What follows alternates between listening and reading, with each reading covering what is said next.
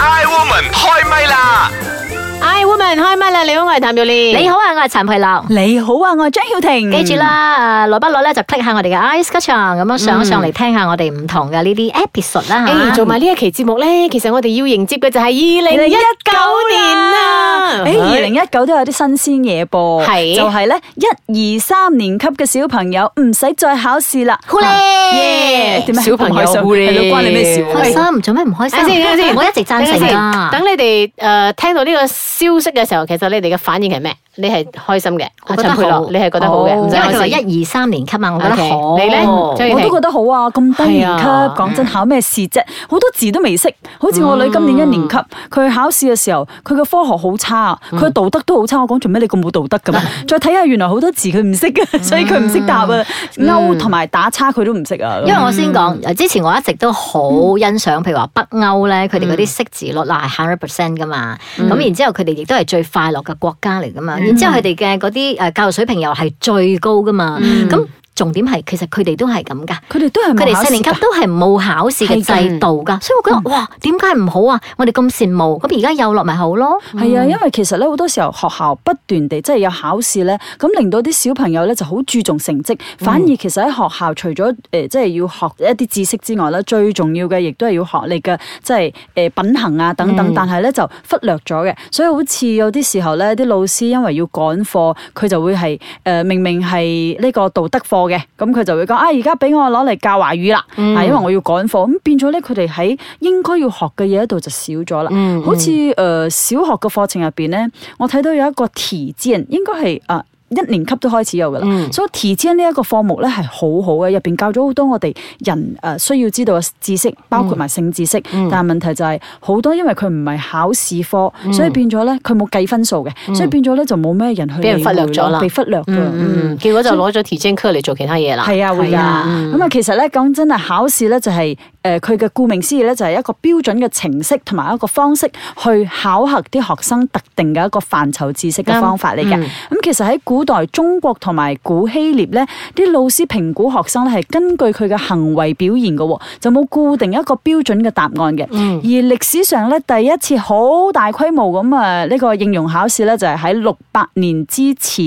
嘅呢個中國嘅隋嗯隋朝朝。及誒、呃之後發展為呢一個科舉制度咯，即係我哋成日睇戲嘅就係咩啊考狀元啊，就係呢嗯一啲咁樣嘅制度啦。咁嗰啲大咗 OK，我又覺得係咪？嗯，大因為咗還你 OK 治要治理嗰個國家，我覺得係應該要考呢啊即啲係佢試㗎嘛，係細細咪嘅？時候，佢未必唔係考試，只不過佢唔係好似我哋嘅填鴨式嘅讀法考法嘛，係咪？所以我就係覺得我哋根本都唔需要咯，即係咁細個。講真，如果你問我一到六年級唔使噶，佢唔係呢啲但係考呢試，佢係評估，有有另外一種適合嘅評估方式。係啦係啦，我覺得嗯但係其有實啲好格蘇嘅家長咧，就會覺得評估突然間嗰個老師唔中意我嘅小朋友，或者唔中意我，俾我小朋友評估好低分咧，啊又有咁嘅單即位。係佢哋要嘅係分數，係咪？啊係啦，所以始終係因為嗰個家長嘅諗法。我知，因為咧啊，我哋係站在家長嘅立場去諗呢樣嘢啊嘛。今日我哋咁啱亦都同一個校長級嘅人去傾偈嘅時候咧，佢就咁啱又係講到其實考試本身呢樣嘢咧係冇錯嘅，佢、本身呢樣嘢其實係好嘅，因為佢可以通過呢個考試嘅制度咧，就知道一個學生嘅水準去到邊度，同埋呢個考試係絕對公平嘅，因為一個誒呃啲、出題官咧，佢出嘅問題係 standard 嘅，咁啊全國嘅學生大家都受同樣嘅呢個 standard 去考呢個試，就可以知道大家水準喺邊度。但係如果你冇咗呢個考試之後咧，冇咗呢個 standard 嘅考試之後咧，大家各自嘅學校出嘅嗰個題咧，其實就唔可以測試到嗰個學生嘅水準喺邊度㗎，因為呢一個咧係好個人嘅價值觀，嗰、個老師對呢個學生嘅嗰個睇法係點樣嘅。我中意呢個學生，可能我俾佢高啲嘅評估；我唔中意呢個學生，可能我俾佢低啲嘅。但係唔代表呢個學生佢唔好或者佢唔做得到咁樣。所以其實呢一個嘅考試制度如果廢除咗之後咧，其實對學生嚟講係鮮甜，但係將來佢上到去其他中學嘅時候咧，佢就係苦㗎啦。咦因為咧又未，必喎當未必喎因為咧，哦馬來西亞咧，我哋嘅民族唔一樣，我哋接受嘅程度唔一樣，咁我哋嘅學校咧都唔似嗰啲歐洲嗰啲國家咧，大家係同樣大家升上同樣嘅 standard 嘅大學或者係中學咁樣。我哋呢度有分獨中，我哋有分國際學校，我哋有分私立學校，我哋亦都有分一啲可能係 homeschool 嘅，或者我哋嘅水準唔一樣啊，完全唔一樣，所以我哋就一定要有一個 standard 嘅考試，去令到將來佢哋去中學嘅時候，呢啲嘅學校可以用佢哋嗰個水準去評估究竟我要唔要收呢個學生。如果冇咗呢個考試嘅話咧，我真係唔知我誒點唔去係啊，收呢有個入學生學。試噶嘛，所以入學試咧就係大咗之後佢哋考，但係因為佢哋一二三年級已經冇咗呢個考試，冇咗呢個壓力咧，佢哋已經中意咗呢一個嘅模型，即係呢種嘅方式。咁佢哋將佢哋四年級考試、五年級考試、六年級考試嘅時候，佢哋嘅心態就完全唔一樣㗎啦。又唔一定嘅，唔通過三歲又但開始係我俾哋小唔朋友考可以，唔試去去係俾我佢有哋唔個可心以理準忽備略咧，？我哋唔可以忽略呢一個嘅嚴重性究竟去到邊度，因為我哋係由細考試考到大，所以我哋會知道考試好慘啊咁樣。但係如果佢哋係冇考試嘅，忽然間要考試嘅話，其實對佢哋嚟講係好大影響㗎。其實佢哋都係一直咁多年都係冇考試，直至到一年級先考試噶嘛，所以其實都係一樣，即係我哋冇理由為咗 prepare 佢考試而係四歲就俾佢去考試。所以我咪咁有講啲幼兒園就真係四歲就俾佢去考試咁樣。嗯所以呢件事係冇錯嘅，考試或者唔考試其實係冇錯，係嗰個人為我哋家長嘅心態，嗯同埋校方嘅心態，同埋社會人士一般對於考試要攞到嗰個分數嘅心態，係影響到其實成個嘅制度啊。其實好多時候小朋友係冇咁多壓力㗎，係啊個壓力其實係來自環境啦、嗯，學校好多啦。嘅外加就嘅好因似素。啊我曾經都聽過一個校長同我講，佢嗯話。哎喲，我唔可以咁差噶嘛！如果真係我哋誒、呃即係嗰啲成績出嚟咧，我哋嗰啲縣同縣之間啊，嗰啲學校坐埋一齊係啦嗯啊，有開會，咁、我我去到最後嘅時候，我咪好冇面啊嚇！咁所以你就咁人要第一個梗係 standard 嘅考試嚟評估所有嘅人哦咯其。實好似你話歐洲嗰啲咧，北歐咧，佢哋。好勁噶，佢哋大咗先勁，係因為點解？佢哋細嘅時候用咗好多時間去俾佢哋嗰啲啟發啦、creativity 啊，即係做人啊，但做係人唔好啊忘記佢哋係單一民嗯族，我哋呢度唔咁係。都唔係，我又所以其實係我又覺得好唔難係啊，係其實你唔好俾啲校長影響啊！哦校長嘅思維咧，係咪 係真係好中意考試啊嘅？我覺得嗰個係執行咯，我覺得即係唔係話你廢除咗就有問題，或者你繼續就冇問題咁樣，而係係你執行咯，係嗯咯，嗰但個你廢人除為咯咗之後，嗯佢可能仲有另外一啲方式要慢慢慢慢執嘅，因為畢竟佢太耐咗呢個。其實我都有聽過一啲老師講，哎呦冇得考試，咁我唔知要點教啦嚇。嗯教書唔係要俾啲因小為朋佢友哋學自知識，己都已經係因為佢哋係啊嘅方接向受就嗰係個方式咗我啦。嗯用所有嘅方式就係 prepare 你哋嘅考試，啊所以就即係呢個要慢慢慢慢咧，由我哋大人開始改變嗰個思維，咁嗯令到小朋友有一個快樂嘅學習嘅環境啦。但係喺未廢除之前，我哋都聽下呢個茶煲劇場，我係呢幾個家長究竟係佢哋考試啊，定係佢哋嘅仔女考試咧？我哋一齊嚟聽下。慈悲蓮，慈悲蓮，把口有時都幾賤。夏綠庭，夏綠庭，最冇記性錯唔定。優雅樂，優雅樂，淡淡定定有錢剩。茶煲劇場，唉，新聞報道話咧，有個媽媽教佢嘅小朋友讀書，教到中風啊！我諗啊，我都就嚟步佢嘅後塵噶啦。哎呦，優雅樂啊，點解你一提起小朋友讀書嘅嘢咧，你就咁唔優雅嘅？唉，而家嬲到我優雅唔嚟噶啦！我已經啊俾我啲小朋友日日上補習班，馬拉品仲補兩個 centre。考試之前咧，我仲咧唔愛瞓晏覺啦，唔 shopping 啦，唔約會啦，日日陪讀。點知咧佢哋夠膽死啊，同我科科喎！我真係要爆血管啊！ 啊，邱雅樂，咪話你啦，我今日又係要我操心，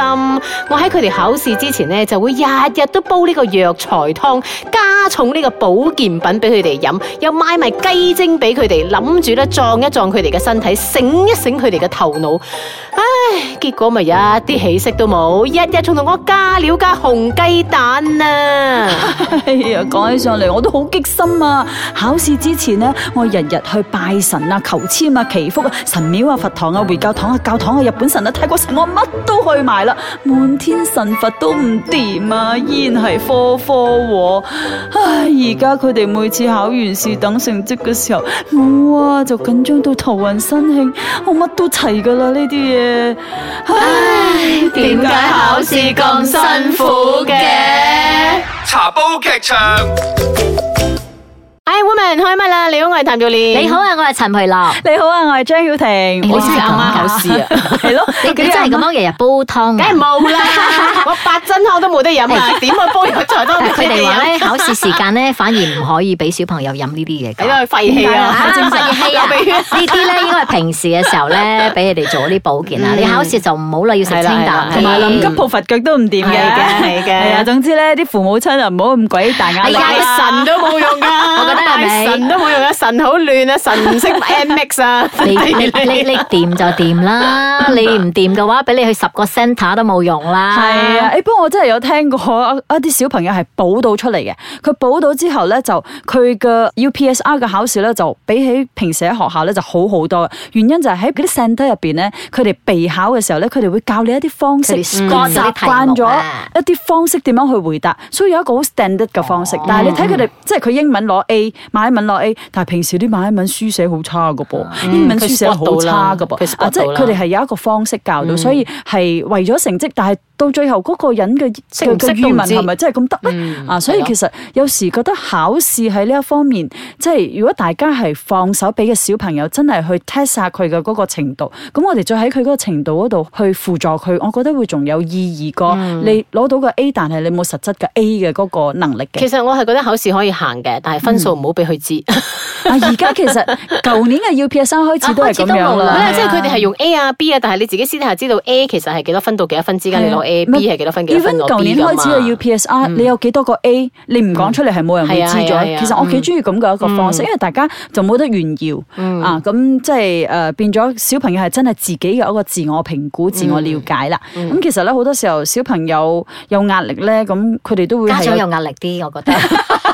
其實係家長俾壓力佢 係啊啦，哋。有時家長咧成日咧見到面咧，點啊？你女考成點啊？攞幾多個 A 啊？誒咁其實樣咧，好似我自己本身我冇俾壓力我女，但係佢都會有壓力，係因為成個環境。哦，咁咁係嗯成個嘅學小朋校友嘅有環境嘅嗯嗰個氣氛啊，都好有壓力㗎。咁好多時候啲壓力咧，誒會令到佢哋有憂鬱症啊，咁有壓力都係有失眠啊動等等力啊嘅，講真。嗯如果係呢種用得動力，啱嘅呢種話動力其實有影響嘅，因為我自己本身我唔係好中意呢種咁嘅考試系統，尤其是小年班，因為對佢哋嚟講咧，佢哋會係有一個好 standard 嘅方式去應答，但係佢哋就冇開啟到嗯佢哋嘅呢一個思想，即係點樣樣去可以即係誒、呃天馬行空少總之少先。生俾你 A，你就要答 A；係啊先生俾係你啊 B，你就要答 B 咁樣。係啊係啊嗯嗯就好似嗰啲人哋講話孔子是什麼家，你寫老人家，老師俾你 錯，啊冇冇錯嘛？係咪？佢真係老人家嘛？咁 樣。 係一個朋友同我講咧，嗯上次係講一個孔雀魚嘅問題噶嘛嗯，佢講咧，誒孔雀魚是胎生還是卵生？因嗯為魚是卵生的嘛，對不對？然後他是回答是胎生的，嗯，那老師就給他錯咯，這樣子咯，然後他就很不開心了，因為他是養孔雀魚的，那個孔雀魚的確是生 baby 的，不是生蛋的，嗯你點樣拗都拗唔到，因為教科書都係寫胎生嗰個年代啦，咁而家呢個年代聽講咧，